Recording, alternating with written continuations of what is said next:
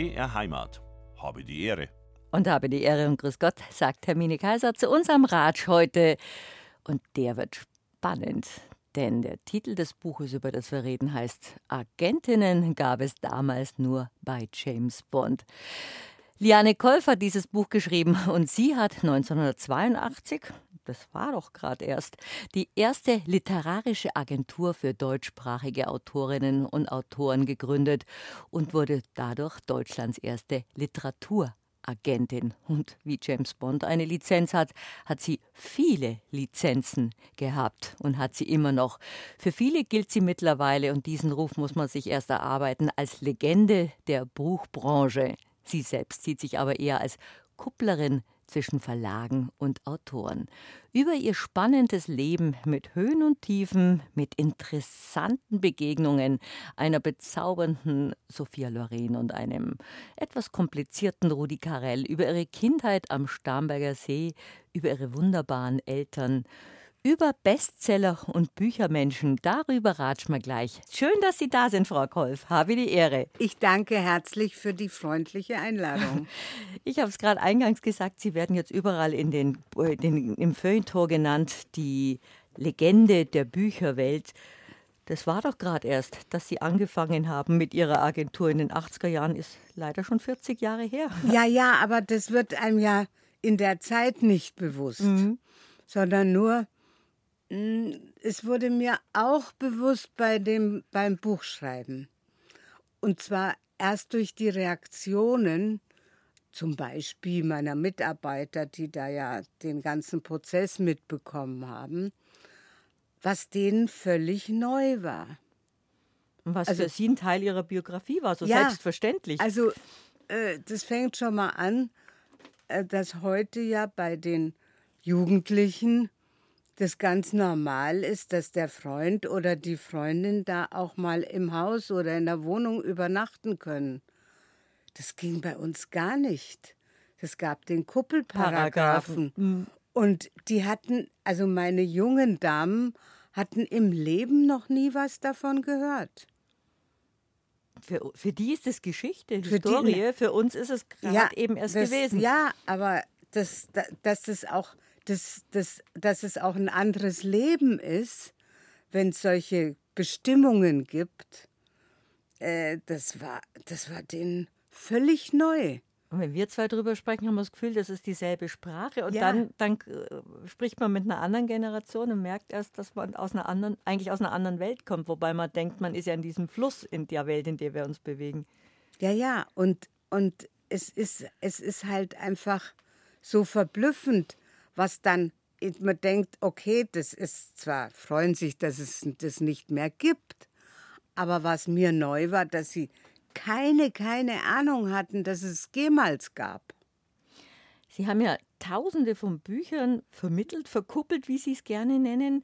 Sie haben Ihr Leben lang in der Buchbranche gearbeitet, haben mit allen möglichen Autoren zu tun gehabt, haben, haben mittlerweile auch Filmrechte, haben Manuskriptseiten, Zehntausende wahrscheinlich in ihrem Leben schon gelesen Ahnung, oder ja. verschlungen. Also die Buchstaben müssen wirklich vor ihren Augen tanzen. Aber dass Sie sagen, ich gebe über mich selbst ein Buch heraus oder schreibe ein Buch, das war doch was ganz Ungewöhnliches.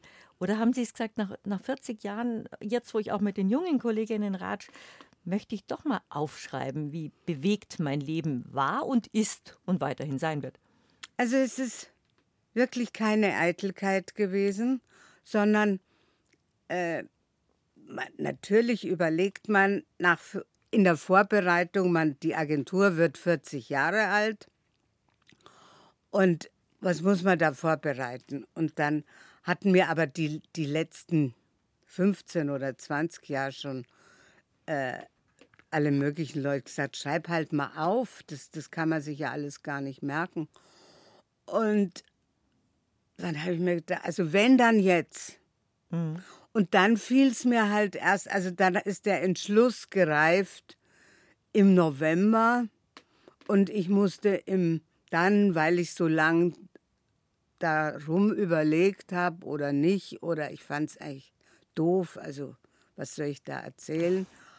Und äh, dann musste ich im März abgeben und das war dann sportlich. Von November bis März Ihr ganzes Leben aufschreiben. Ja. Das hätten Sie sich von anderen Autoren auch mal gewünscht, dass Ja. es so flott geht. Und, und die Schwierigkeiten stellten sich ja erst dann beim Schreiben raus, was ich alles nicht mehr weiß. Weil ich habe zwar Kalender von den 40 Jahren Agenturtätigkeit gehabt, aber da stehen dann halt Termine, Herr Müller, Herr Meier, aber auch sonst nichts. Und, wo, und ich habe nie Tagebuch geführt, also ich konnte gar nicht nachschauen. Also, Und, und haben auch die Geschichte Ihrer Eltern ja auch nochmal rekonstruieren Die war, müssen. mir, die war mir schon am geläufigsten. Also, weil das waren ja, äh, das waren eine, eine Geschichte, die nun ein bisschen außergewöhnlich ist. Und äh, es war aber, aber was mir, was mir natürlich fehlte, wann jetzt, wann jetzt äh, meine Großmutter gestorben ist oder so. Ja, also, das wusste ich nicht mehr. Wenn man da nicht Unterlagen aufhebt. Die Nein. Großmütter hat man ja als alte Damen in Erinnerung. Ja, aber die war ja, die war da immer, oder nicht immer, als ab, ab 68, als sie aus Rumänien kam. Und, und dann war sie halt nicht mehr da. Aber das wusste ich auch nicht mehr, in welchem Jahr. Und dann auch die Jahre später. Ich wusste so vieles nicht. Und das war dann das, was mich, äh, was wirklich sportlich war. Und dann kommt natürlich hinzu, auch viele, wie viele Spätzeln und Freundinnen schon tot sind, die man auch nicht mehr fragen konnte.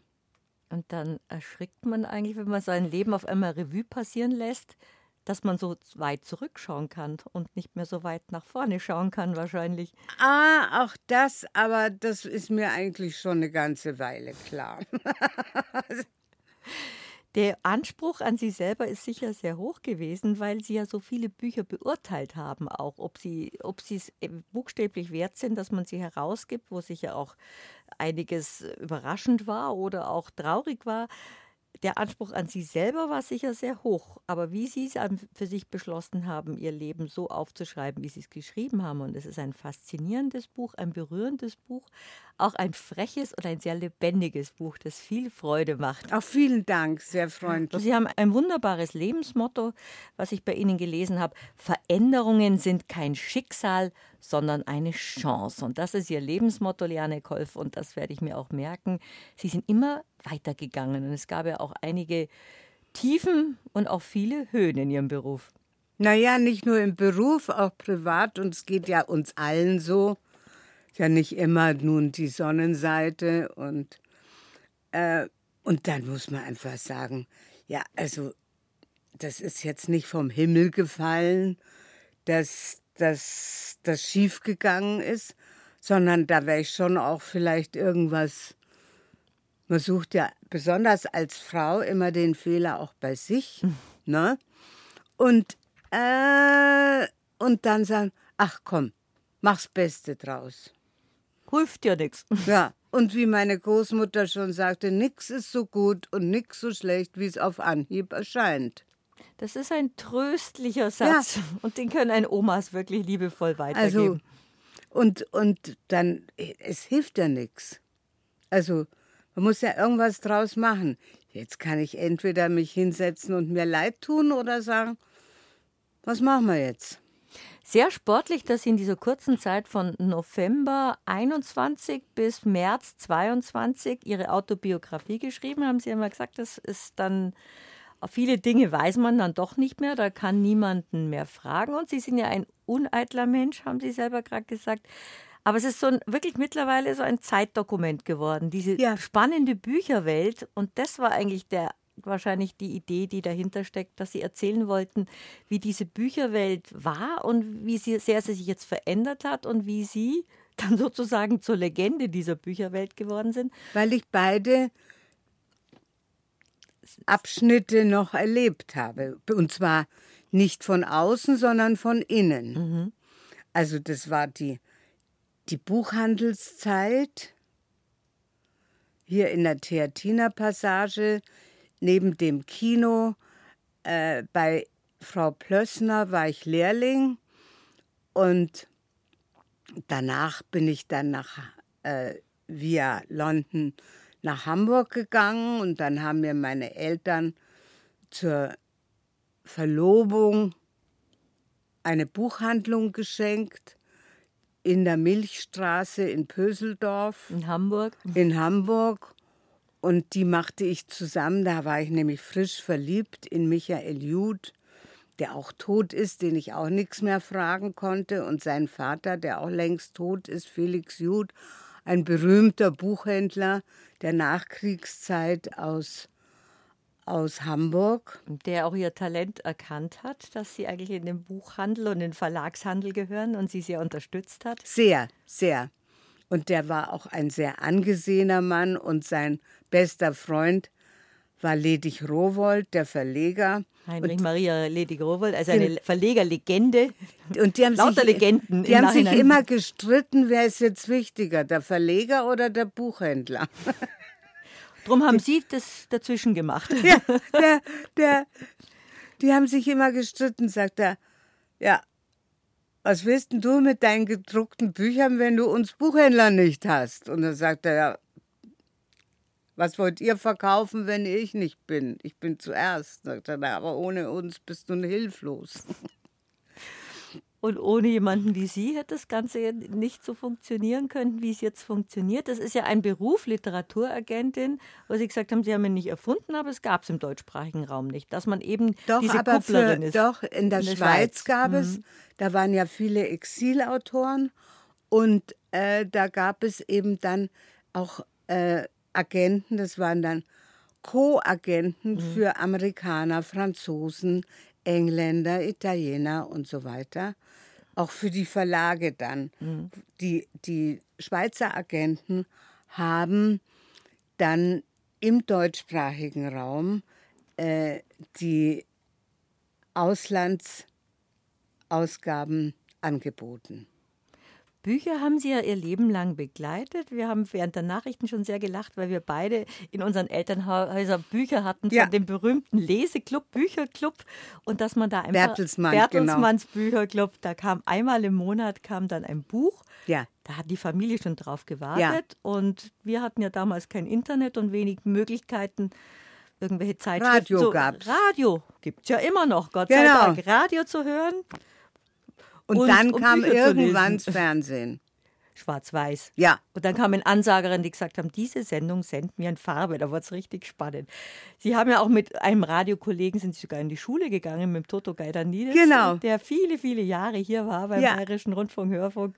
Ja. Auch, ein, auch eine Legende, gell? man sammelt so die Legenden um sich herum. Ja, ja, ist immer noch ein alter Weggefährte. Wie schön. Ihnen sind auch viele Weggefährten geblieben, wie man also in dem, in dem Buch sieht. Sie haben auch Ihre Freundschaften aus Schulzeiten gepflegt. Aber wie hat Sie die Literatur geprägt?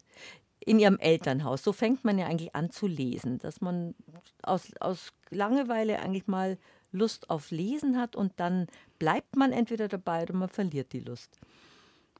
Aber ich glaube, also Bücher gehörten sowohl in das mütterliche als auch in das väterliche Elternhaus. Mhm. Und zwar schon bei deren Eltern. Also das war jetzt nicht, das war ein normaler Mitbewohner. Schön, wenn man so aufwächst. Ja. Und Ihr Vater hat schnell Ihren Geschäftssinn erkannt, habe ich gelesen in Ihrem Buch. Ma, da habe ich was gefunden, hätte jetzt beinahe vergessen, Frau Kolf.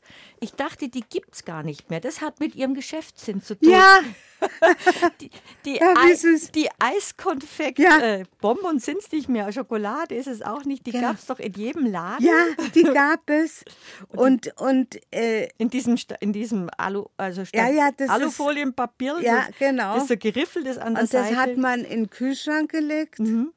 Und deswegen hieß es Eiskonfekt. Und damit haben Sie Ihr erstes Geschäft gemacht. Ja, ich habe das natürlich von meinem Vater geklaut aus dem Laden. Sie hatten ein Feinkostgeschäft? Nein, nein. Süßwaren und Spirituosen en gros und en, en Detail. Das Schild, wenn es noch hätten, wäre toll. und äh, das hieß also, er hat an Kantinen, an an, an Firmen und so weiter, die kann, äh, geliefert und hat und hat aber auch Einzelhandelsgeschäfte gehabt. Und da hatten Sie en gros. Und dann hatte ich, das da Eiskonfekt dachte ich mir, und dann dachte ich, das kann ich auch allein verkaufen. Und, und die Firma von meinem Vater oder meiner Eltern, aber mein Vater war halt mehr im Laden als meine Mutter. Äh, und und äh, die war, ich weiß nicht, fünf Minuten von, vom Gymnasium entfernt und von der Volksschule, weiß ich nicht, zehn Minuten. Also Starnberg ist ja nicht so groß. Und dann habe ich, das war mein erstes unternehmerisches, unternehmerische Tätigkeit, dass ich die einzeln verkauft habe. In der Schule. Äh, Nein, nach der Schule. Aber In der Schule habe ich mich nicht getraut. aber Ihr Papa ist Ihnen draufgekommen, Ja, ja. Ich fand es aber eher amüsant. dass Sie so ein Geschäft sind. Ja. Also mit Eiskonfekt fing es an. Wie es weitergeht, darüber unterhalte ich mich gleich weiter mit Liane Kolf. Agentinnen gab es damals nur bei James Bond. Vielleicht hätten Sie wirklich Süßigkeiten und Spirituosen en grand und en Detail weitermachen sollen. Es, es hat mich nicht so interessiert. Bücher waren Ihre Welt und sind Ja. es immer noch. Das hat mich, also, ich wusste nicht, da war mir zu wenig Neues. Jetzt gibt es Eiskonfekt. Gab es immer besonders beliebte Farben, Frau Kolf? Keine Ahnung. Was, was, wissen Sie noch, was verlangt haben für ein Eiskonfekt? Ich glaube, fünf Pfennig. Hat sich rentiert. Ja, Muss man eigentlich in den Kühlschrank tun, haben wir gerade Ja, ja, ja, bitte. Sie hatten eigentlich eine herrliche Kindheit am Starnberger See, aber für Ihre Eltern war es eine schwere Zeit. Ihre Eltern kamen aus Siebenbürgen, aus Ja. Rumänien und hatten zwar, waren eigentlich nicht richtige Flüchtlinge, aber waren, waren in, waren in einer neuen Waren Heimat und konnten die alte nicht mehr zurück. Nein, die waren überhaupt keine Flüchtlinge, weil meine Mutter war in Sibirien im Lager und mein Vater war Zwangsarbeiter in Salzgitter. Also Flüchtlinge waren das gar nicht. Sie hatten eine neue Heimat in Bayern gesucht und gefunden, die aber nur vorübergehend sein sollte. Aber ihre Eltern konnten dann aus politischen Gründen, weil sich dann auch in Rumänien das alles geändert hatte, konnten aus politischen Gründen in diese Heimat nicht zurück. Und das merkt man, glaube ich, als Kind. Es war einfach der eiserne Vorhang, Vorhang. war zu. Der war zu. Es war eine Einreise nicht möglich. Es war nicht möglich. Und ihr Vater hat, und eigentlich hätten sie schon längst über ihre Eltern ein Buch schreiben sollen, haben, haben ihr, jetzt ein Buch drüber geschrieben. Ihre Eltern hatten ja auch eine unglaubliche Liebesgeschichte, wie sie zusammengekommen sind. Ja, ja.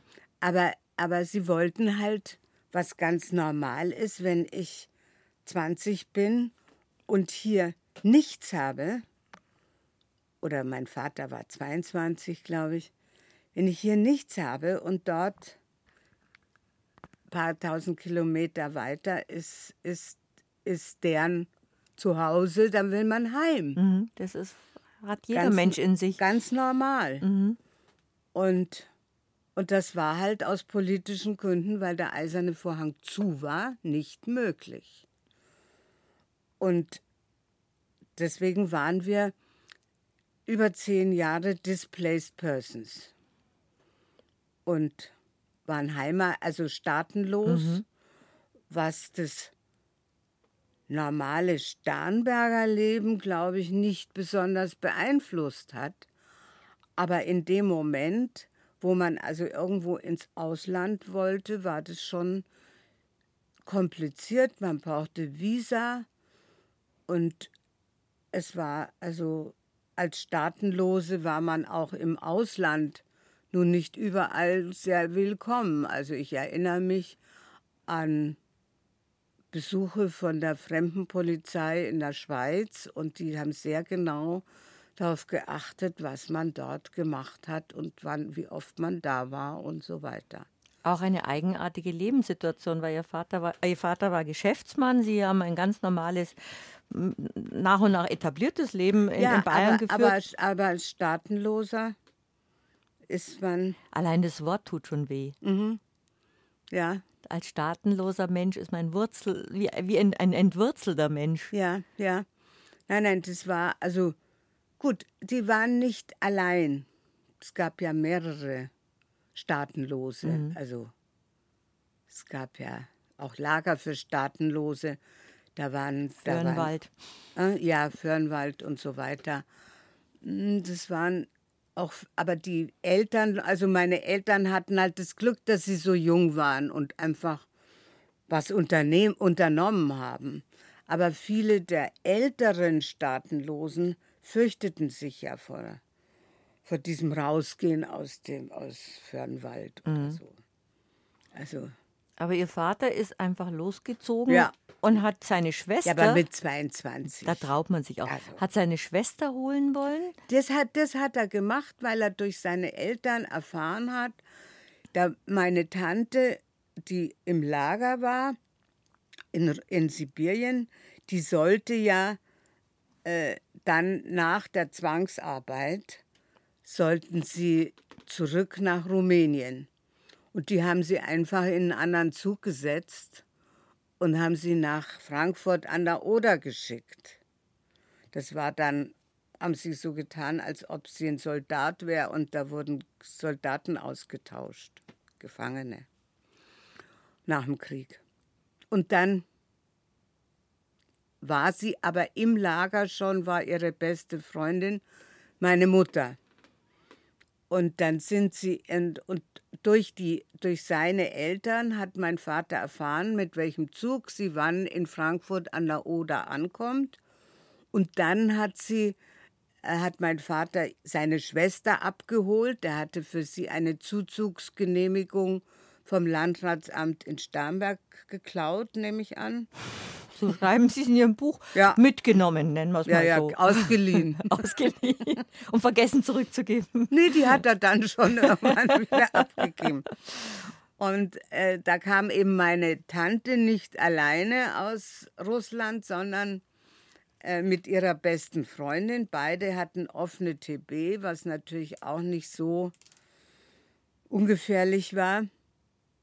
Und dann ist mein Vater, der sich sofort in meine Mutter wohl verliebt hatte, äh, ist, äh, ist dann nach Starnberg mit seiner Schwester gereist.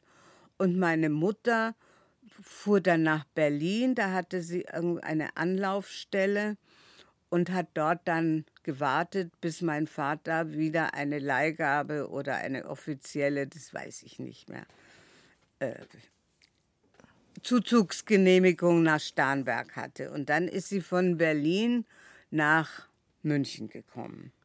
Und es ist ein Foto auch in Ihrem Buch drin von Ihren Eltern. Ein schönes Paar waren die beiden. Ja, Gekrönt von ihrem ersten Kind war diese Liebe und das war die kleine Fuschi. Und so Ja. fängt Ihr Buch auch an. Das sind Sie. das bin ich. Das, Das ist bis heute noch Ihr Spitzname ja, geblieben. als Kind und, und in Oder der- Kosename. Kosename in der, in der, äh, im Kindergarten und Schule und so.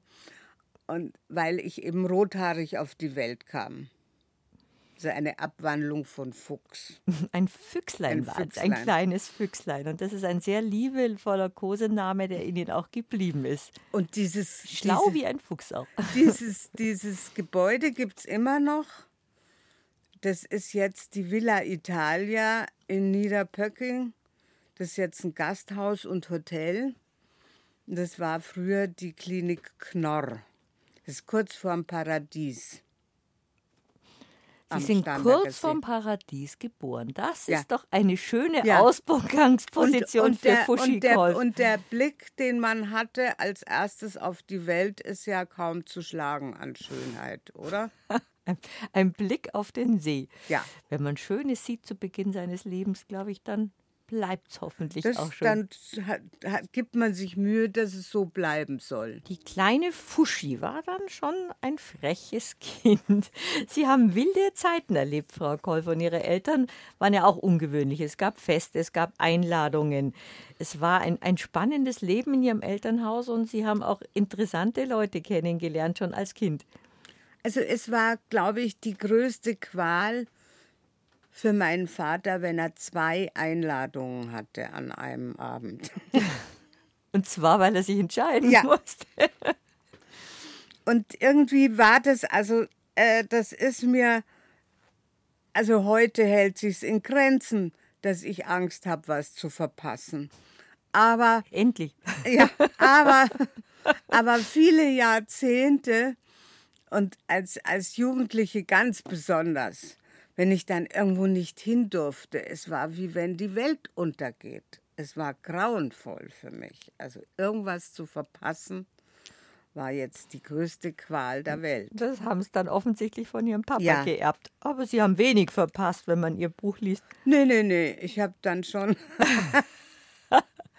irgendwann, aber ich meine, es gab einfach so viel, so viel, was auch mir junge Leute, als sie das Buch gelesen haben, äh, für, für fast unglaubwürdig halten.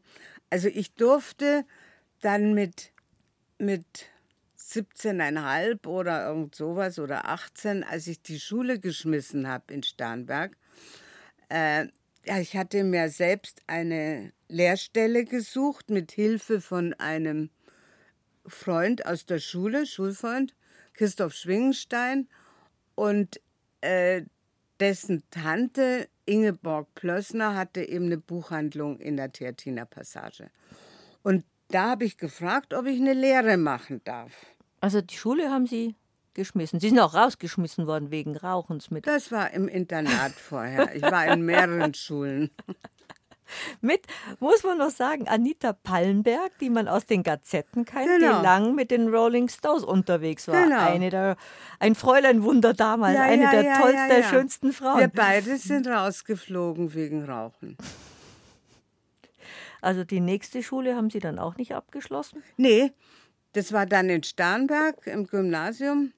Und dann habe ich, mir ging das alles zu langsam. Ich war, ich war zu ungeduldig und es dauerte mir alles irgendwie zu langsam. Und ich, ich dachte, ich, ich werde Buchhändlerin, dann erfahre ich alles aus allen Gebieten, die mich interessieren. Und dann habe ich hier nicht so eine langweilige Schule.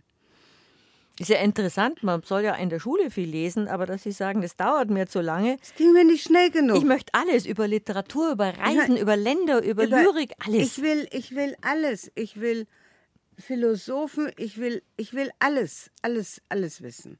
Und nicht in dem Tempo, das da vorgegeben wird. Das war mir zu zäh. Und dann haben Sie die Schule geschmissen, haben Ihren Eltern erklärt, Sie machen jetzt eine, eine Buchhändlerslehre. Lehre. Händlerinnenlehre. Buchhändlerin. Und dann hat mein Vater sofort gesagt, aber da gibt es Bedingungen. Also ich musste dann, Jetzt muss ich unterbrechen, war man damals mit 21 volljährig oder mit Ja, 18? 21. Also haben Sie alle Genehmigungen der Eltern gebraucht Ja, ja, für alles, klar. was Sie gemacht haben? klar. Und, und dann musste ich, da hat er gesagt, also du gehst jeden Mittag in Bayerischen Hof essen und schwimmen. Gibt Schlimmeres. Nee. Und dann, dann habe ich also die Lehre gemacht. Da hat er gesagt, ja, also von mir aus bitte mach, was du willst. Und ich musste aber jeden Tag mit der Eisenbahn nach Starnberg und in der Früh zurück von Starnberg in die Stadt fahren. Und dann nach einer Woche habe ich gesagt, sag mal, das ist wohl das Allerblödeste, was ich jemals gesehen habe. Da ist außer mir auch kein Lehrling. Ich gehe doch nicht jeden Mittag in Bayerischen Hof essen. Die anderen essen auch Oh, Leberwürst, Leber, äh, Leberkässemmel irgendwo. Leberkässemmel. Ich blamier mich ja bis auf die Knochen, wenn ich sage, ich kann nicht, weil ich muss im Bayerischen Hof. Das geht gar nicht. Und schwimmen. Und schwimmen. Das Schwimmen blieb. Schwimmen blieb. Das wurde mir nicht erspart während meiner ga- ganzen Lehrzeit. Ich musste jeden Mittag schwimmen gehen und es wurde auch vom Hotel abgehakt. Deswegen haben Sie mal an Ihrer Lehrherrin erzählen müssen, ich muss im Bayerischen Hof, eines der exklusivsten Hotels in München und in Deutschland, muss ich schwimmen gehen. Ja, weil ich hatte zwei Stunden Mittagspause. Und mein Vater hat gesagt, da kommst du nur auf blöde Ideen. Vielleicht du er- gehst schwimmen. Vielleicht hat er gar nicht so unrecht. So. Und das war ja sein bester Freund, der Falk Volkert, unser Nachbar. Und dann wurde das vom Hotel abgezeichnet. Und so waren Sie während Ihrer Lehrzeit jeden Tag schwimmen, was natürlich auch schön ist, man ist dann frisch. Ja, auch in Ordnung. Man hat Sport gemacht und wer im Starnberger See aufgewachsen ist, ist ja gewohnt, ganz Ja. lange schwimmen zu Ja. gehen. Und dann haben Sie ja trotzdem viel Freude an der Ausbildung gehabt oder ging es Ihnen auch zu langsam? Nein, es ging mir nicht zu langsam. Ich hatte alle eine Welt von eine, eine Auswahl, in der ich mich austoben konnte. Bücher Vom waren schon im, Imkerbuch, also äh, bis, bis, bis Thea de Jardin, Philosophie, Kinderbücher, alles. Wobei man als Buchhändlerin gar nicht so viel zum Lesen kommt. Oder haben Sie dann weiter, weiter viel Ja, gelesen? aber abends. Mhm. Ja, ja. Und ich bin ja auch Bahn gefahren. Da ist es auch schön, die Zeit, sich mit, mit Also- schönen Büchern zu Ja, vertreiben. nein, nein. Also das war, das war alles in Ordnung. Und im zweiten Lehrjahr durfte ich mir dann ein Zimmer nehmen. Und wer München kennt, kennt auch die Goethestraße und die Schillerstraße. Rund um den Bahnhof Rund um den Bahnhof ist ja nicht, also die erste Adresse für ein junges Mädchen. für ein junges Mädchen und ich hatte ein Zimmer in Aussicht in der Möhlstraße. Dort war, das ist in Bogenhausen, und da war aber mein Vater am Schwarzmarkt zwei Jahre tätig. Und hat gesagt, da ziehst du nicht hin. Du willst Buchhändlerin werden und entweder Schiller oder, Oder Goethe. Goethestraße. die dann- großen Dichter halt. Dann hat sich meine Mutter erbarmt, weil ich sagte, diese Wirtin, die brät jeden Morgen Zwiebeln an für ihr Gulasch mittags. Ich kann da nicht leben. Es, es hebt mir jeden Morgen um 7 Uhr den Magen. Es geht nicht. Die war dann einsichtig und hat gesagt, gut, also wir suchen was Neues. Und dann hatte ich in Schwabing mein erstes Untermietszimmer. Mitten in Schwabing. Mitten in In der Schwabing, verrücktesten in Zeit. Der, in, in, der, in einer schönen Zeit, in der Martiusstraße, die auf den englischen Garten ging und die Straßenbahn ging ja bis ins Büro. Ging durch das Siegestor Durch- früher, für die, die München jetzt äh, ja, durch die. Leopoldstraße. Durch die Leopoldstraße. Wunderbar, tolle Zeiten, Wunderbar. Die, die Sie auch ganz begeistert beschreiben in Ihrem Buch. Wunderbar. Und, und es, gab, es gab auch dort die Gaststätte Leopold, in der Erich Kästner Gearbeitet jeden hat. Tag sein Büro eröffnete. Und irgendwann mal nahm ich mir auch ein Herz und habe gesagt, Grüß Gott, Herr Kästner, ich heiße Liane Kolf und bin Lehrling in der Buchhandlung. Ich wollte Ihnen nur sagen, wie gerne wir Ihre Bücher verkaufen. Hochroten Kopf natürlich, weil ich so aufgeregt war. Und da sagte er, das ist eine gute Idee. Ich komme Sie mal besuchen. Der kam auch irgendwann mal, war nett. Und Sie haben dafür gesorgt, dass die Erich Kästner Bücher ganz präsent Immer, den Buchladen ja. waren. Das war auch richtig, Erich Kästner zu Wunderbar. lesen. Ich hatte auch gestern das Gespräch mit der Chansonsängerin Susanne Brandl, die viel über Erich Kästner singt und Ja. macht. Und es ist einfach wunderbar, Erich Kästner zu lesen, seine Gedichte, seine Kinderbücher, seine Ein, Artikel. ein liebevoller Mann.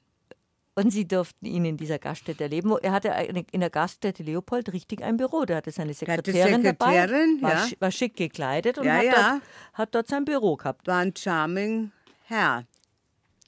Das waren halt noch diese berühmten Autoren, die Sie kennengelernt haben und später auch die Verlegerpersönlichkeiten. Ja. Jetzt kommen wir aber zum wilden Schwabinger Leben. Sie hatten mit Literatur zu tun, aber auch mit dem prallen Leben, Frau Kolf, das damals so München geprägt hat, wo ganz Deutschland über München gesprochen hat, über Schwabinger Lebensgefühl. Und Sie haben die tolle Zeit also mitgelegt. es war, da war es ja noch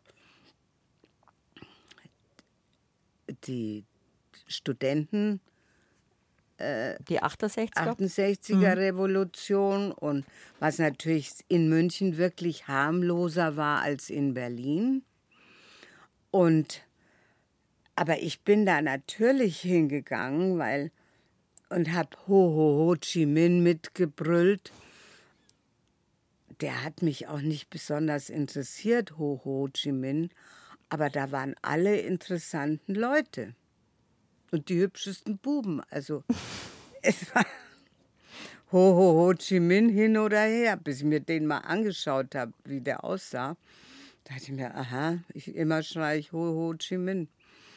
Haben es dann nimmer gemacht. Aber Sie Ja, haben alle, ja. dann schon alle Partys und Lokale in München Alles- mitbekommen. Nicht alle. Ich hatte Viele. mein, mein Lieblingslokal war Alekos am Pündnerplatz erst und später dann im Haus der Kunst, wo heute das P1 ist. Aber der ist auch, ich weiß nicht, 30 Jahre tot oder. Aber ja. es, es war doch eine tolle Zeit Es war, damals. es war richtig. Und ich meine, auch am Abend in der Leopoldstraße, die, die äh, war ja nicht die hohe Kunst der äh, Malerei, aber es war ja wirklich. Die Atmosphäre Es war, war so. es, war, es war einfach viel los. Viel los. Die Münchner haben auf der Straße gelebt. Und ich merke es ja heute. Äh, ich wohne, habe mein Büro in Schwabing und habe mein, und meine Wohnung in Schwabing. Und weil diese Mieten so hoch sind, sind da ja wahnsinnig viele alte Leute, die ganzen jungen Leuten und mit Kindern, die ziehen ja aus der Stadt raus. Hat sich sehr verändert. Also abends um 10 können sie da die Gehwege hochklappen. und da ging es bei Ihnen damals erst Ja, aber los. da ging's los. Aber, aber das ist ja auch, auch die Leopoldstraße hat sich ja so wahnsinnig geändert. Also ganz Schwabing. Ist ja auch nicht mehr das Künstlerviertel, das Nee. man da so beobachtet Ja, wer hat. soll Mü- das zahlen? Das ist ja nicht mehr bezahlbar. Aber Sie waren dann damals auch mit Leuten unterwegs, die heute als Legenden gelten. Zum Beispiel mit Helmut Dietl haben Sie in einer WG gelebt. Ja, ja, aber das war dann schon eine Alterswiki. Mhm. Das war dann schon viel später. Also das, Das war in den äh, Ende der 70er, Anfang der 80er Jahre. aber Helmut Dietl hat diese Münchner Zeit so wunderbar porträtiert. Ja. Das war doch vor Monaco, Franze, das waren so eher die Münchner Geschichten, so in den 70er Jahren und davor. Er Da haben ja wir noch nicht zusammen Mhm. gewohnt. Aber das Unser- war so. Unser WG wo- Mhm. war, war dann eben Ende 70er bis, bis Mitte 80er. Wo aber alle so auf München geschaut haben und gesagt Ja, haben, ja, was sicher. ist denn das für eine tolle Stadt? Was da ist denn da in es auch Schwabing los? Diesen, Gockelstreit, was ist eine wichtigere Stadt, Hamburg mit den ganzen Medien oder München? Und es war einfach in München eine andere Lebensqualität. Die Hamburger hatten ja nicht mal Fasching. Das waren ja arme Schweine und die hatten auch keinen Biergarten. Und also, Und München ist ja auch, Sie waren ja auch beruflich dort, auch eine große Verlagsstadt. Ja, das war es damals schon. Damals waren aber auch noch andere Städte wichtiger als München, weil es eben auch noch große inhabergeführte Verlage in Hamburg gab, Rowold, äh, in Köln, neben Dumont, Kiepenheuer, es gab, es gab in, in, äh, in Frankfurt es Fischer. Also das waren aber alles noch Verleger. Und diese Verleger haben dann eben peu à peu an Konzerne verkauft. Und dadurch kam dann eine Konzentration auch in München. Heute gibt es Penguin Random House. Da sind 49 Verlage unter einem Dach. Das gab es ja damals gar nicht. Sie haben aber diese ganzen Ich habe die alle auch noch die Verleger. Mhm, diese. Verlegerpersönlichkeiten Ja, kennengelernt. Ja. Und das war, das war schon ein gewaltiger Unterschied zu heute, weil es ist, das hat Vor- und Nachteile, äh, inhabergeführte Häuser zu haben.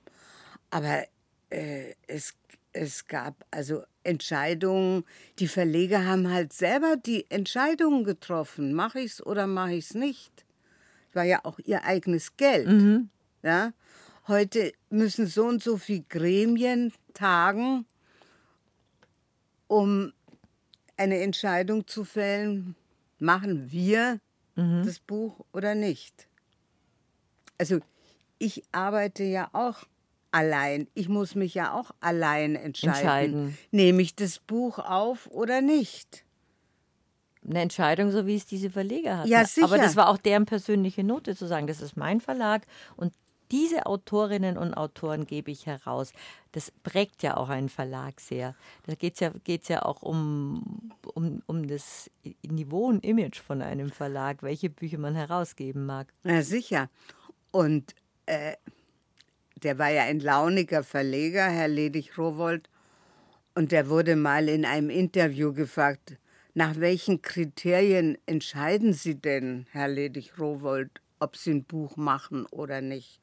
Sagt er, ich hau mir das Manuskript auf den Kopf und wenn es weh tut, nehme ich es nicht. Janik Wolf bei mir zu Gast, Literaturagentin. Agentinnen gab es damals nur bei James Bond von Bestsellern und Büchermenschen im Bland Vallet Verlag erschienen. Wie haben Sie sich dann selber bei einem Verlag vorgestellt als Literaturagentin mit Ihrem ersten eigenen Buch? Naja, also vorgestellt musste ich mich nicht, ich vorstellen nicht musste ich mich nicht, aber, aber ich habe halt zum Beispiel äh, meine Freundinnen angerufen oder erste, der, mein, mein alter Weggefährte, Markus Gärtner von Rowold hat, lag mir jahrelang in den Ohren, habe gesagt, wisst ihr es jetzt haben, sagt er, tut es mir zu kurzfristig, ich bin im Frühjahr voll. Oder dann habe ich äh, bei Pieper die Frau von Lovenberg angerufen und habe aber gleichzeitig auch meine Freundin Britta Egetemeyer von Blanc angerufen, beziehungsweise die hat mehrere Verlage unter sich, unter dem Dach. Penguin Random House, also ehemals Bertelsmann. Und die hat gesagt, natürlich mache ich das. Bist verrückt, das lasse ich mir nicht entgehen. Und damit war das Erledigt. Also Kontakte sind ja, und die pflegen Sie ja schon seit, ja, seit Jahrzehnten. überhaupt, seit Jahrzehnten. Und die Kontakte sind eigentlich im Verlagsleben und als Literaturagentin das A und O, dass ja. man sich kennt. Ja, die weiß ja auch, was kommt. Mhm mehr oder weniger, aber es ist ja keine Riesenüberraschung. Sie haben ja lange in Verlagen gearbeitet. Das war eigentlich ja. dann nach der Buchhändlerinnenzeit war, war das Verlagsleben Ihres und beschreiben ja. ja. auch ganz spannend, wie auch Büchermessen waren, wie man ja. gelernt hat, was Bestseller werden könnten oder was auch mal nicht sein kann. Sie haben tolle Leute kennengelernt, wie eine völlig unprätentiöse Sophia Loren, ja. deren Biografie auch bezaubernd ist, wo sie einfach immer beschreibt, dass sie überall Pasta gekocht hat, um als Italienerin gute ja. Pasta zu. Eine, eine Diva ohne Allüren, nicht mal eine ohne. Diva, eine Schauspielerin, eine wunderbare Toll. italienische Schauspielerin. Toll. Aber vorher, bevor ich zu Molden ging, also nachdem ich aus, aus Hamburg kam, und einen Tag vor der Hochzeit meinen damaligen Verlobten verlassen hatte. Das ist ja auch ein Romanthema. Ja, ja, also. da war ich so jung, da dachte ich, also, der ist wahrscheinlich fremd gegangen und dann heirate ich den nicht und bin abgehauen. Einen Tag vor der Hochzeit? Ja. Und, und Frau Golf. Und dann, dann kam ich also weinend zu meiner Mama und dann habe ich hier noch in der Maxburg in München in der Buchhandlung, weiß ich, zwei Jahre gearbeitet. Und dann bin ich aber in einen Verlag gegangen, weil diese Seite wollte ich kennenlernen. Und einer der ersten Verlage oder überhaupt, glaube ich, der erste Buchverlag in Bayern unter den Amerikanern, der die Lizenz bekam, war der Desch Verlag, Kurt Desch Verlag. Und das war meine erste Verlagsstelle. Da kannte ich auch noch ganz viele Bücher. Äh, Habe und, und Pearl is Buck und also das war mir alles geläufig. Aus unserer Bücherclub-Zeit. Genau, der hatte, der hatte eben die erste Lizenz von den Amerikanern bekommen für Hardcover, Buchclub, Theaterverlag, Taschenbuch also das war eine Legende gewesen, aber der hatte inzwischen, der war auch, ich glaube, er war tot schon, als ich zum Verlag, zum Verlag mhm. kam und hatte verkauft schon und es war nur noch ein Rumpfverlag. Und da wurde ich dann abgeworben äh, zum Verlag Fritz Molden, der hatte ja die Zentrale in, Ham in, in äh, Wien und hatte aber eine Niederlassung in München in der Stiefelstraße. Und ich war, glaube ich, 26 oder sowas. 25, 25. Und es gab, es gibt ja verschiedene Abteilungen, also Herstellung, Lektorat, Herstellung und Vertrieb und Presse. Und da ich im, in der Buchhandlung gearbeitet habe, habe ich gesagt, also Vertrieb kann ich auf alle Fälle. Mhm. Ne? Ganz schön großmäulig, ja. Muss, muss man, glaube ich, sein. Ein bisschen höher pokern. Auf alle Fälle gab es noch einen Verlag in, in, äh, in München, der hatte eine weibliche Vertriebsleiterin, Lang Müller. Und die war für mich alt, ja, also über 50. Und ich war 25, 26, weiß ich nicht mehr, ja, um den Dreh rum. Und ich war die einzig junge Frau da. Und es hatte, sonst gab es nur Männer. Nur Männer. Sie waren unter 30 damals oder Anfang 20 erst. Ich? Ja, damals ja. zu der Zeit. Ja, ja. Mhm. Und Fritz Molden hat gesagt, wieso, die ist ja Buchhändlerin, die muss doch wissen, was Buchhändler wollen. Stimmt doch. Ja. Und dann hat er mir die Stelle gegeben. Alle haben sich gewundert, was das für ein Irrer ist. Und, und ich wusste auch nicht ganz genau, was ich dann machen werde dort, aber das habe ich sehr, sehr, sehr schnell gelernt. Habe erst mal die wichtigsten Buchhändler in Deutschland besucht und, und, und. Also, das hat schon alles geklappt. Und es war ein sehr großes Haus damals. Äh, da war also von Club of Rome bis, bis, bis Hildegard Knef, also der geschenkte, der geschenkte Gaul, Gaul, ihr Bestseller. Ja, ja, das war alles dort, Charrière Papillon und also weltweit, weltweit. Und Fritz Molden hat mich auch später dann einmal die Woche entlassen, äh, weil er kaufte immer ein in Amerika und in Frankreich. Also die Rechte von, die Rechte. von, von Bestsellerautoren. Und er schätzte dann die Verkaufszahlen und ich musste die dann auch. Ich hatte bei Molden einen Vertrag, Vertrieb Welt ohne Österreich. Mhm. Und ich musste die, Verkauf, die Verkaufszahlen schätzen und wenn die dann zu unterschiedlich waren, hat er mich gleich entlassen. Also einmal wöchentlich? Einmal wöchentlich. Das habe ich aber dann beim, nur beim ersten, zweiten Mal weinen zur Kenntnis genommen. Dann haben wir das übersprungen.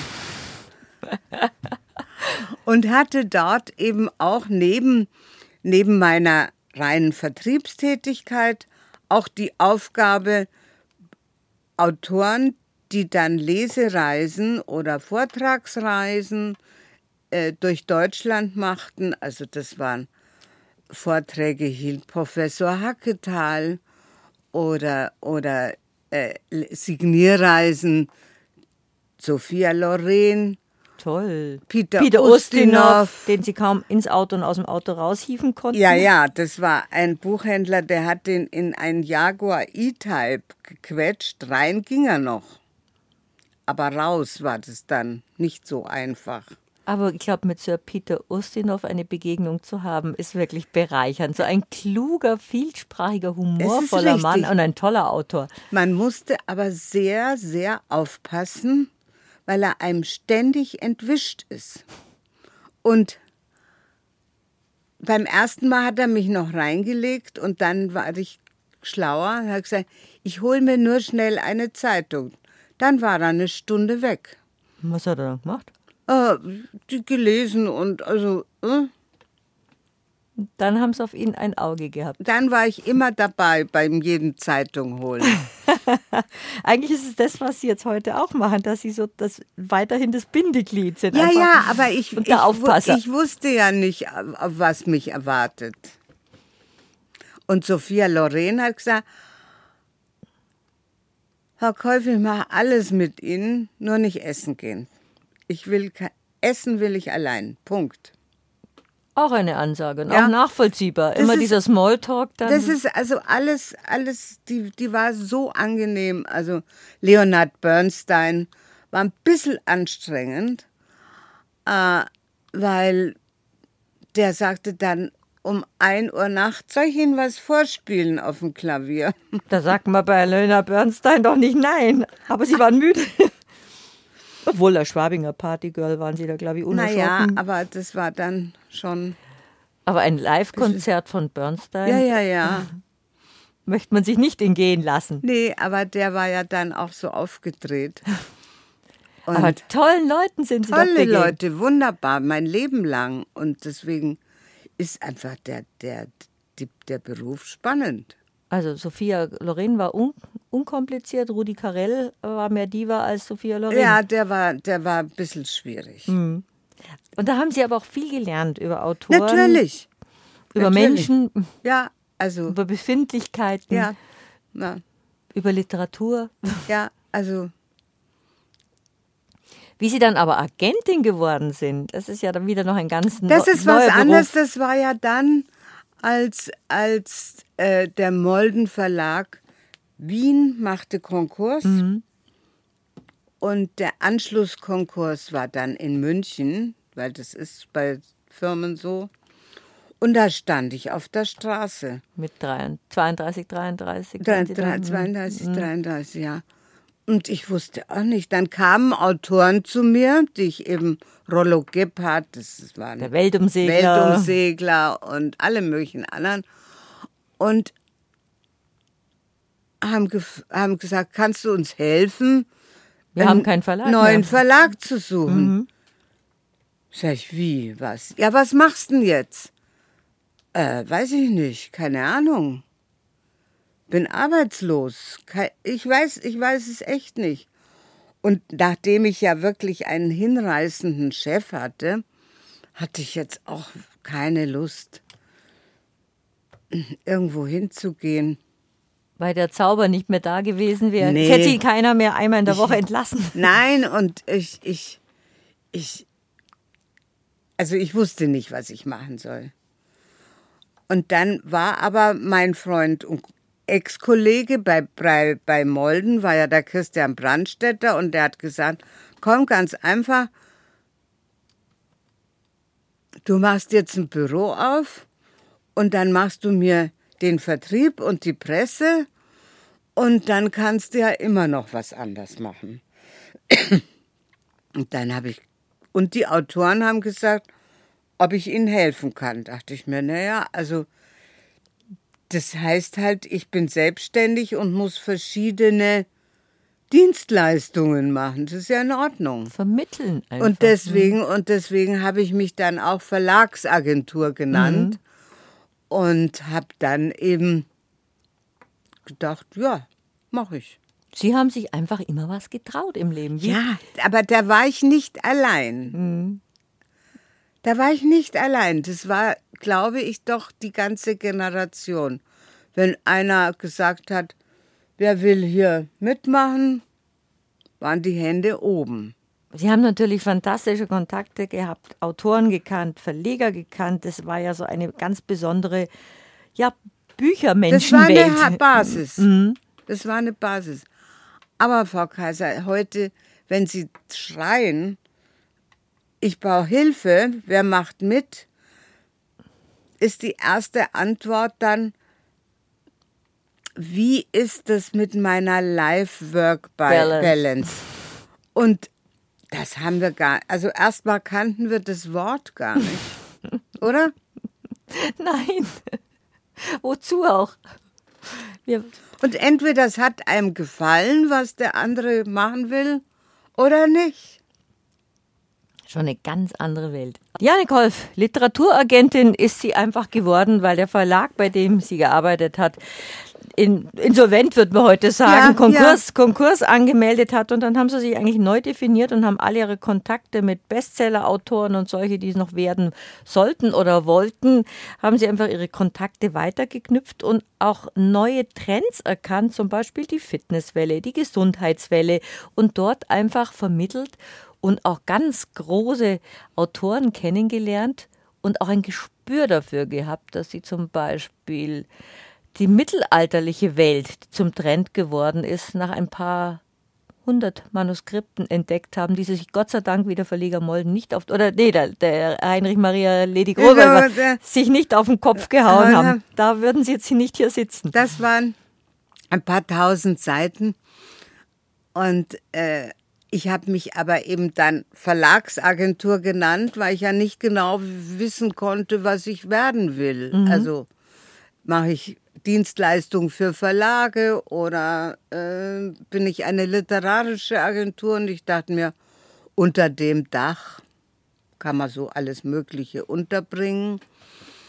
Und hatte ja dann die ersten Autoren, die eben von Molden kamen und heimatlos waren. Und habe dann, ich kannte ja auch ein paar andere Leute und äh, das, das, das, das war ganz lustig. War natürlich aber nicht so, dass es eine, und da müssen wir, müssen wir dann denken, damals gab es kein Handy. Kaum Internet? Nee, gab es keins. Nee. Kam erst in den 80er Jahren. Nein, nein. Nein, in den 90er Jahren. Nein, nein, war nix. Noch später. Kein Fax. Computer, 80er Jahre, 90er Jahre. Ui, ja, so es, selbstverständlich es, geworden es im gab Leben. gar nichts. Das hieß natürlich auch, dass, dass ich eine Sekretärin brauchte, weil es musste ja irgendjemand, irgendjemand da sein, wenn, wenn, wenn mich jemand will. Und es mussten auch alle Manuskripte, das muss ich mir mal vorstellen, müssten kopiert werden. Also ich konnte ja nichts als E-Book verschicken wie mhm. heute, was nichts kostet. Und damals haben wir hunderte von Mark, ja, wir reden von D-Mark Zeiten, hunderte von Mark im Monat für Kopierkosten ausgegeben. Mhm. Und die mussten zur Post gebracht werden und die mussten zu den Verlagen geschickt werden. Und wie, wie geht es überhaupt vonstatten? Ein Autor, auch wenn er keinen Namen hat, schickt Ihnen ein Manuskript oder Sie, Sie bekommen ein, ein angefordertes, unangefordertes Manuskript oder Sie haben jemanden, wo Sie sagen, da habe ich die Lizenzen jetzt bekommen. Wie funktioniert das es Ganze? Es funktioniert denn? so, ich bekomme von Herrn Meyer eine E-Mail, ob mich religiöse Sachbücher interessieren und ich sage, nee, da haben wir also weniger Erfahrung. Und dann sagt er, ich habe auch noch einen Krimi in der Schublade, dürfte ich Ihnen den mal schicken? Mhm. Und dann sage ich, ja, gerne, schicken Sie uns ein dreiseitiges Exposé, schicken Sie uns eine Leseprobe von, weiß nicht, 50 oder 100 Seiten oder das Manuskript, was Sie haben, und Ihre Vita. Mhm. Das bekommen wir heute elektronisch.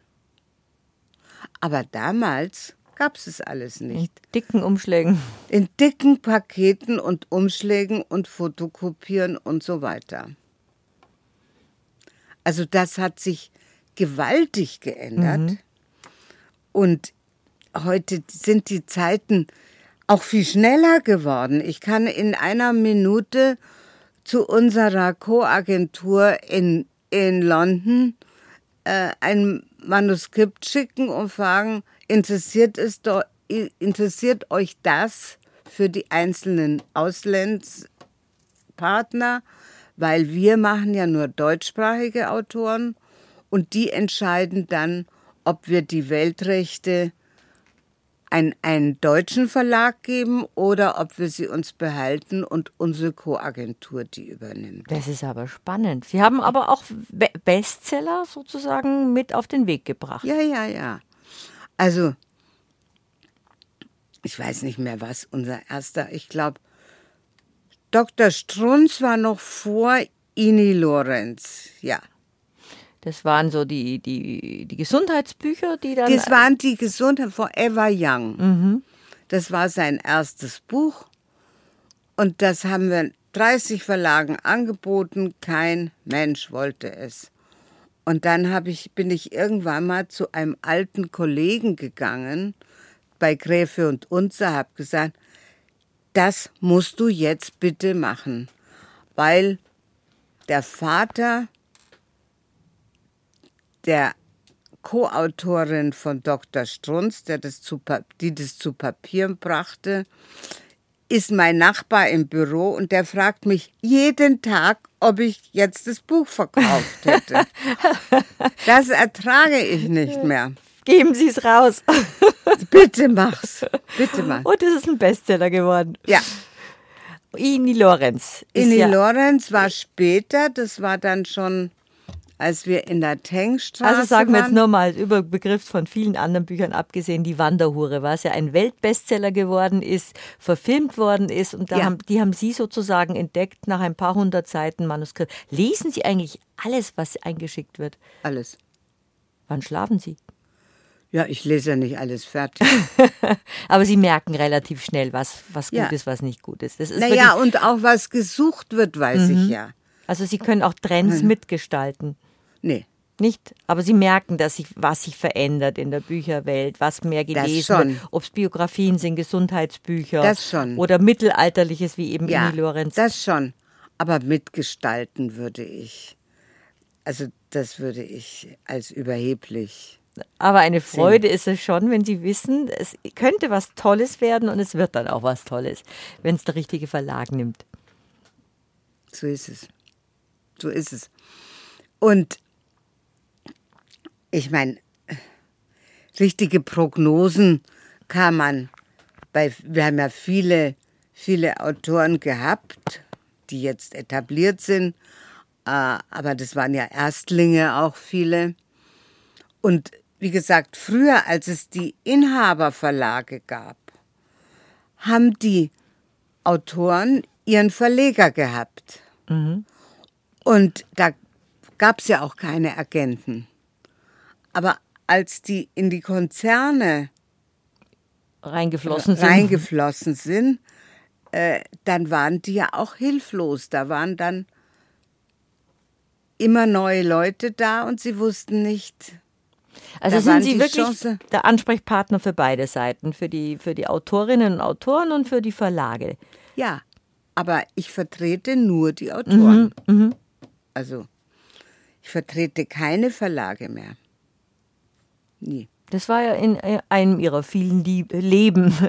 Ja, ja, am Anfang, dass ich überhaupt mein Büro, dass es überhaupt funktionieren konnte. Jetzt kommen wir nochmal zu Ihrer großartigen WG aber zurück. Sie haben mit Helmut Dietl in einer, Sie sagen Alters-WG, also Ja, Sie wir waren, waren, über, über wir, 30 waren, ja, wir waren ja alle schon erwachsen. Mhm. und haben da mitten in Schwabing zu dritt gelebt und das Ja. war auch eine fröhliche und sehr inspirierende Zeit. Da, das war, da war richtig was los.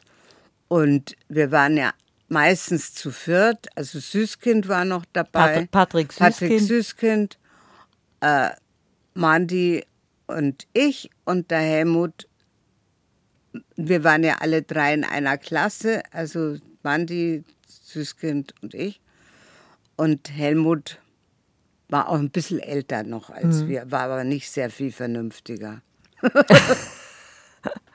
Aber ihr kamt alle aus künstlerischen Berufen. Ihr Freund Man Ja, ja. Mandy hat ja, aber, hat ja auch die verrücktesten Dinge immer Ja. erfinden wollen. Aber das ist einfach diese Inspiration gewesen, dieses ständige über was nachdenken, neue Projekte zu besprechen. Da kommt auch irgendwann mal was dabei raus. Selbst Natürlich. Der, selbst der Weltbestseller-Autor Patrick Süßkind war ja einfach nur, hat mit, mit Helmut Dietl viel herumgesponnen. Erstmal haben sie, glaube ich, Möbel geschoben und dann haben sie sich gro die großartigsten Dialoge der Fernsehgeschichte ausgedacht. Naja, aber das war schon später. Das war schon sein, sein erster, erster öffentlicher Erfolg war ja der Kontrabass. Mhm, Das Theaterstück. Das Theaterstück, hunderte Male gelaufen ist mit Nikolaus Parüla. richtig. Und, und das war ja vorher, also die Ursprung war es ja eine Hörspiel, ein Hörspiel beim BR. Und, und dann, Kam das Parfum. dann kam das Parfüm. Parfüm. Da hat er, da hat er ewig dran gearbeitet, weil er sich nicht zu einem für ihn befriedigenden Schluss durchringen konnte. Und, und dann hat er, das, also da, zum Beispiel Monaco Franze, das haben die ja zusammen dann geschrieben. Der Helmut, Helmut oder Patrick und, und Süßkind. Patrick Süßkind. Davor hat der, hat der äh, Helmut mit dem Franzl Geiger viel gearbeitet. Ein großer BR-Regisseur und Ja, genau. Autor. Ja. Auch mit wunderbaren Serien. Wunderbar. Das Münchner Geschichten haben sie ja zusammen gemacht. Mein Gott, das ist wirklich etwas, was den Bayerischen Rundfunk und, und all diese schönen Serien, das war so prägend Ja. für, für München und für, für das bayerische Fernsehen und für den Humor, diesen augenzwinkerten bayerischen Humor. Ja, ja. Diese klugen Dialoge, wunderbar. Und dann waren halt hier im Haus auch viele Leute, die eben den Helmut gefördert haben und, und den Patrick auch, äh, also einfach geholfen haben. Fertig. Ein quirliges Leben war Ja. das zu dieser Zeit. Ja. Toll. Ja. Wie war Ihre WG? So wie bei, bei den jungen Leuten sagt man ja, Mei, die raufen sich zusammen, aber wenn man schon mal allein gelebt Nein, hat. dann- also das war mit Zusammenraufen. Es kam ja, äh, der Helmut und der Mandy waren ja zusammen ein Jahr lang in Hollywood. Ich glaube, weil sie dachten, die warten auf sie. ne? Ist ja auch schon wieder filmreif. Wir gehen jetzt nach Hollywood und warten, ob die auf uns warten. Und dann war aber irgendwie das mit der Warterei zu Ende und dann sind sie, sind sie zurückgekommen. Und dann war ja, also der Helmut, also Mandy und ich, wir haben uns ja nie aus den Augen verloren und Süßkind und ich auch nicht, äh, seit der Schule nicht. Und Helmut kannte ich nicht. Und der ist dann, der war aber schon eingezogen, als sie, sie waren zusammen, Mandy und Helmut waren zusammen in Hollywood. Und da war er aber noch verheiratet, Helmut mit Barbara Fallen. Barbara Valentin, hatte aber schon ein neues Baby, den David. Eine Ex-Frau, Karin Dietl-Wiechmann. Auch Autorin. auch Autorin. Und äh, ich glaube, dann ist er einfach, dachte, es ist besser, ich ziehe irgendwo allein hin. Und dann wart ihr die, die kreative Aber WG aus kam, Schwabing. aber es kamen natürlich die Damen auch häufig. Da war noch keine Scheidung, da war noch, ja, mei. Mei, das die Schwabinger Zeit halt. Was Ja. Ihnen noch ein Anliegen ist, weil Sie in der ersten Stunde gesagt haben, die jungen Kolleginnen wissen gar nicht mehr, wie kompliziert damals auch Das zu- das Zusammensein war mit, Ja. äh, mit dem berühmten Kuppelparagraphen, den es ja bis in die 60er Jahre Ja, gegeben auch hat. Mhm. für Hotels, auch für Vermieter. Also, das war ja für alle. Es war ja verboten, Unverheiratet. Unverheiratete in einem Zimmer unter einem Dach zu beherbergen, zu in welcher beherbergen. Form auch immer, ja, ob jetzt da was, Wenn man es weiß, wenn da jetzt Ja. was war oder auch nichts war. auch nichts war. Mhm. Also das war, hat, hat zum Beispiel meine, äh, einige meiner Leser sehr verblüfft. Stichwort Gretna Green zum Beispiel. Ja, also die haben im Leben noch nichts von Gretna Green gehört. Und wir fanden das das Aufregendste überhaupt, dass Toll, man glaub, Schott- bewundernswert. nach Schottland, glaube ich, Schott, in Schottland. Das war in ne? Schottland. Gretna Green war in Schottland. Das gibt's auch gar nicht mehr, weil es völlig überflüssig geworden Und da ist. durfte man mit 16 heiraten, Ja. egal woher man kam. Ja, wurde, Sch- in einer wurde, Schmiede, recht, glaube ich. Mhm. wurde rechtsgültig verheiratet.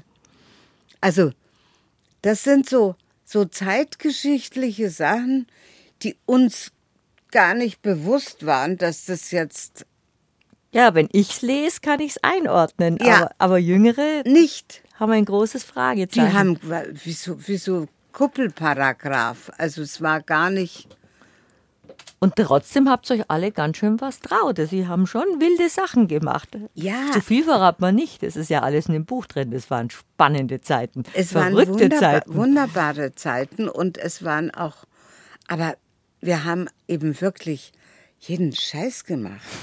Das Ja. darf man auch jung, soll man auch jung. Wann Eben. sonst? Eben, eben. Also ich war neben meiner Lehre auch noch Bedienung im, in, der, in der Residenz bei Käfer. ja, das waren 60 Mark Monatslohn. Und Sie haben es erbraucht, um abends auszugehen. Das war nicht viel. Also, Aber die Liebe zu den Büchern und zur Literatur Ja. und zum Verlagsleben ist Ihnen ja immer ge- geblieben. Können Sie privat eigentlich noch lesen oder ist es immer wann mit, mit, mit ich hab, ja, immer ja, das Problem ist, ich habe halt solche Berge immer, wo ich nachhänge, Mhm. wo ich einfach noch, das muss ich noch. Der wartet, die wartet. Ja? und die klassische Urlaubslektüre gibt für Sie auch nicht. Nee, nee, da habe ich ja besonders viel zum Lesen dabei. Weil ich kann ja im Büro mit, mit x Telefonaten und E-Mails kann ich ja nicht lesen. Ich werde da immer unterbrochen. Ich habe auch acht Mitarbeiter, die wollen ja auch alle fünf Minuten was von mir. Also, das ist. Haben Sie so einen schönen Beruf und können nie zur Entspannung gemütlich, vielleicht zum Beispiel nochmal Erich Kästner lesen, dem Sie ja schon begegnet sind. Ja, aber ich denke mir irgendwann mal, also ich suche ja immer noch jemand, der mich entlastet, also nicht nur mitarbeitet, sondern meine, meinen Job auch macht. Kann ich mir bei Ihnen gar nicht vorstellen. Doch, doch nicht. Naja, also ich bin 75 irgendwann mal. Äh, will auch mein Mann, der 81 ist, dann, dass ich ein bisschen mal zu Hause bin oder nicht mehr nur Termine habe und ins Büro muss. Also, das finde ich schon ganz legitim. Janik Wolf, Kupplerin zwischen Verlagen Ja. und Autorinnen und Autoren. Und Sie haben gerade eben gesagt, während unserer Polka, die wir gerade gehört haben, eigentlich hat jeder was in der Schublade und manchmal sind da auch Kostbarkeiten dabei. Und ich meine in der Schublade ein Manuskript, mittlerweile in der elektronischen Schublade. Und es gibt auch noch vieles, was zu entdecken ist und vieles, was eigentlich mal gedruckt werden sollte. Richtig, richtig. Was macht man denn, wenn man sagt, ich habe jetzt eine schöne Geschichte aufgeschrieben, aber die ist dann eigentlich nur für meine Familie, weil das interessiert ja keinen Verlag.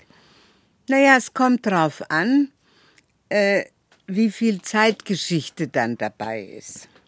Also, wenn es nur um, um die Nachbarin und um die Oma geht, das ist zu privat. Aber wenn es jetzt zum Beispiel auch um zwei oder drei Generationen geht oder? Es, es, es ist ja einfach spannend, was alles oder nur die Kindheit. Oder also wo ich Menschen, die wenig Erfahrung noch haben, äh, ist ganz hilfreich, wenn sie mal auf zwei oder drei Seiten, also wirklich nur in, in, in Stichworten, wie eine Inhaltsangabe in der Schule, die Geschichte runterschreiben. Ja? Das nennt man Normseiten. Das sind also wirklich äh, 2000 Anschläge pro Seite, sodass man das gut lesen und reinkorrigieren kann. Also jetzt nicht möglichst viel hinquetschen drauf, so wie eine Buchseite. Und dann sieht man, funktioniert eine Geschichte oder nicht. Funktioniert der Plot.